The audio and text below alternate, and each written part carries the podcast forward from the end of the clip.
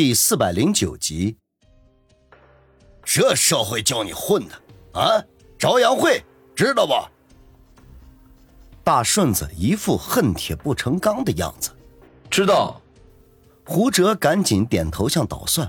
他眼前的这位二姨夫就是朝阳会的，他岂能不知道？知道就好。里面那位就是朝阳会的大哥王宇。你说咱们能招惹得起吗？啊！在无数惊讶好奇的目光中，王宇和舒云总算是把一顿早餐吃完。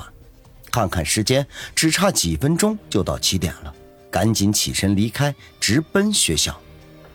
在学校门口和舒云道别，王宇就手插裤兜，悠闲地朝停车场的方向走去，心里面合计着：舒心就住在这附近，昨晚好事被舒云给撞破了，今天正好找他弥补回来。想起他那白嫩软绵的身子，就不禁有些异动。结果还没等走到车门口，衣兜的手机就响了起来。不会是舒心打来的吧？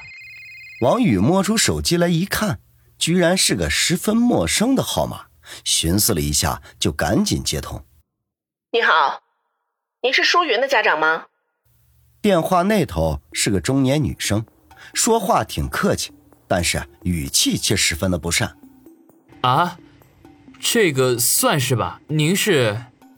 王宇犹豫了一下，就点头承认道：“那就好，我是他的班主任。”麻烦你来学校一趟，我的办公室在前面的办公楼六楼文科组，我叫阚秀芝。对方确认是舒云的家长之后，语气顿时严厉起来。砍树枝，这名字起的也太牛逼了吧！你说什么？对方好像听见了王宇的嘀咕，顿时大声的问道：“啊，没事儿，我马上到。”王宇赶紧把手机挂断了。也不知道舒云刚进学校这么一会儿功夫会惹出啥祸来。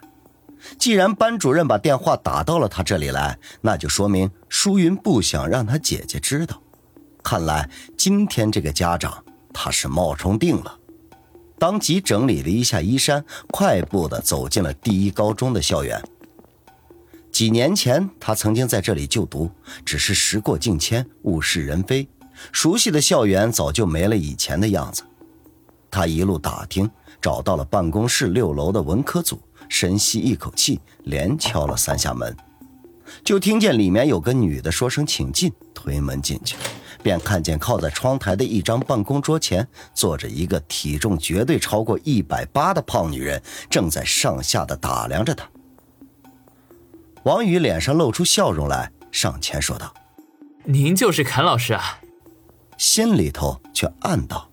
妈批的，怎么听着这么别扭呢？胖女人把手里握着的圆珠笔啪的一声放在桌子上，一脸不高兴的说道：“你是舒云的家长，他父母呢？”“我是舒云的姐夫，我岳父岳母都在乡下。”“姐夫”这两个字一出口，连他自己都感觉到汗颜。昨晚他这个姐夫还和小姨子来了一场惊天动地的热吻呢。胖女人哼了一声，显然对王宇的身份尚有怀疑，可是又无从求证，只得说道：“按说吧，都是十七八的大姑娘了，我也是不愿意找家长。可是你说说舒云啊，最近这段时间三天两头的旷课，还惹得好几个男生因为他大打出手。我这个当班主任的，我实在是管不了了，没办法，这才请你们家长过来的。”王宇不禁一愣，这记得以前舒心跟他说过，舒云在学校可是乖乖女，学习十分的刻苦。这怎么听这位侃老师的话，舒云成了不良少女了呢？当下皱眉说道：“不能吧，我小姨子老实巴交的，在家里可听话了。”他嘴上这么说，心里头却有些后悔，还不如把舒心叫来了。舒云是不是乖孩子？他哪里知道啊？哼，那你的意思是我撒谎了呗？没想到这位砍树枝女士脾气还挺火爆，听王宇一说，顿时就怒了，大胖手砰的一声拍在桌子上，把那只老实巴交、安静躺着的圆珠笔都给吓得跳了起来，连蹦了几下，咕噜噜的滚到了地上，然后又余力不消，一直到了王宇的脚边。王宇呵呵一笑，哈腰把圆珠笔捡了起来，迈步走到办公桌前，恭敬的放好，然后咳嗽了一声，说道：“砍树枝老师是吧？这孩子旷课呢，的确是不好。我回去之后会好好说服教育的。至于那些男生因为我小姨子打架，那可跟他没有关系了。要说有责任的话，那也是你们学校监督力度不行。你说是不是啊，砍树枝老师？”我叫砍秀枝，不是砍树枝。胖女人见王宇话中带刺儿，顿时大怒，拍着桌子大声说道。结果这个时候，办公室的门开了，只见一个秃顶的中年人推门进来，嘴里面刚说了一个“砍”字，眼中就顿时一阵发光，嘴里面说道：“哎呀，这不是王先生吗？幸会幸会啊！”王宇一愣。打量着这个秃顶中年人，这脑海里却是没有什么印象。秃顶中年人见王宇脸上露出诧异的神色来，便赶紧说道：“您这是贵人多忘事。上个月我们在一起喝过酒，就是焦书记那次。”哦，我想起来了，你就是那个齐主任吧？王宇顿时恍然大悟，上个月梁国俊搞了一个什么教育基金募捐的活动。也就是请市内的企业家们出点血，为市里的初高中捐款。王宇和苏辛迪也接到了邀请。王宇当时想着，反正都是捐款，不如把钱捐给母校的好。于是和苏辛迪各自拿出三十万，捐给了春城市第一高中。活动结束后就是聚餐，这位齐主任是第一高中的代表，陪王宇喝了不少酒。只不过以后再无交集，他也便把这个人给忘记了。如果不是对方提醒，还真想不起来。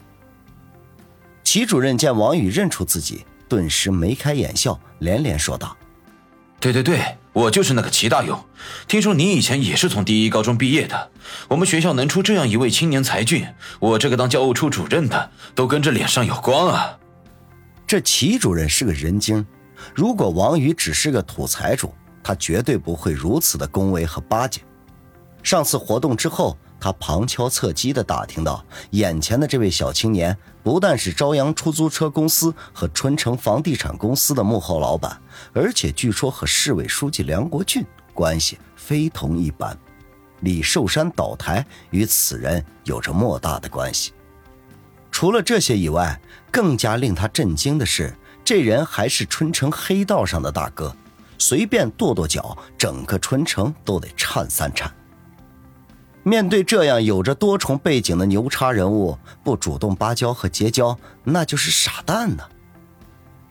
王宇被齐主任夸得老脸一红，心说：“我上学那会儿，你肯定还没来一中，要不然你绝对不会这么说的。遥想当年，我也是上课睡觉，下课看小姑娘，不务正业的主啊。”齐主任见王宇微笑不语。便转头问胖老师：“那个看老师，这是怎么回事？”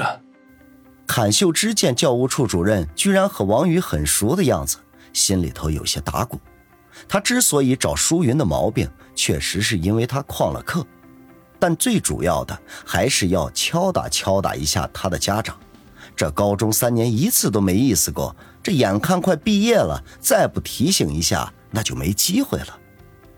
不过现在这情况有点不妙，连忙眼珠一转，说道：“齐主任是这样的，王先生啊，是我们班里一个学生的亲戚，我请他过来呢，就是想在学习方面沟通了解一下，没有什么大事。”他说着，还连连看了王宇两眼，生怕他把刚才自己拍桌子瞪眼的事儿跟主任说了。齐主任心里跟明镜似的。这年头，哪个老师不使用这样的伎俩啊？大家心照不宣而已，当下也不拆穿，就打着哈哈说道：“康老师，那孩子叫什么名字？我和王宇的关系可好着呢，你以后得多多关照啊。”